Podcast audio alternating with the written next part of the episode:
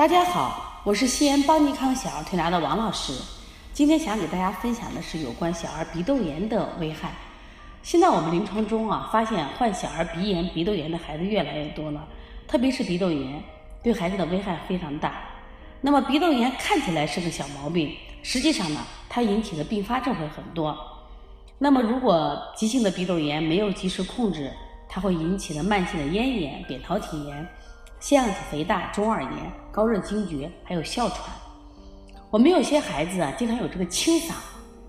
那么除了有一种清嗓，我们是因为抽动症引起的。其实很多时候清嗓呢，跟孩子的鼻窦炎有很多关系。如果呃我们的大人有鼻窦炎，也有咽炎啊，就考虑这个咽炎，首先是因为鼻窦炎引起的。因为他们这个鼻窦炎的孩子入睡以后，大量的鼻涕会沿着鼻腔后面进入嗓子里。从而刺激咽部，形成慢性咽炎。有的孩子只是清嗓，还有的孩子呢就会睡睡着以后呢，他会引起这种咳嗽，我们叫鼻后滴漏症引起的咳嗽。另外呢，还有这样的孩子呢，会鼻因为那个鼻窦炎经经常引起鼻腔发炎，会引起这个腺样体肥大，啊，张嘴呼吸，形成这种腺样体面容。孩子经常睡觉打呼噜、呼吸困难等症状。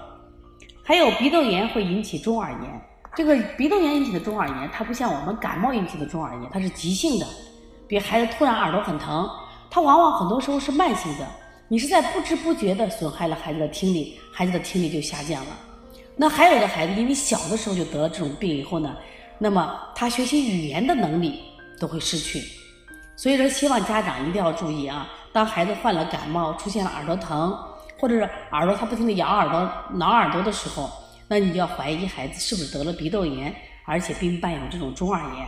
再怎样跟大家说，鼻窦炎不是个小病，希望大家重视啊。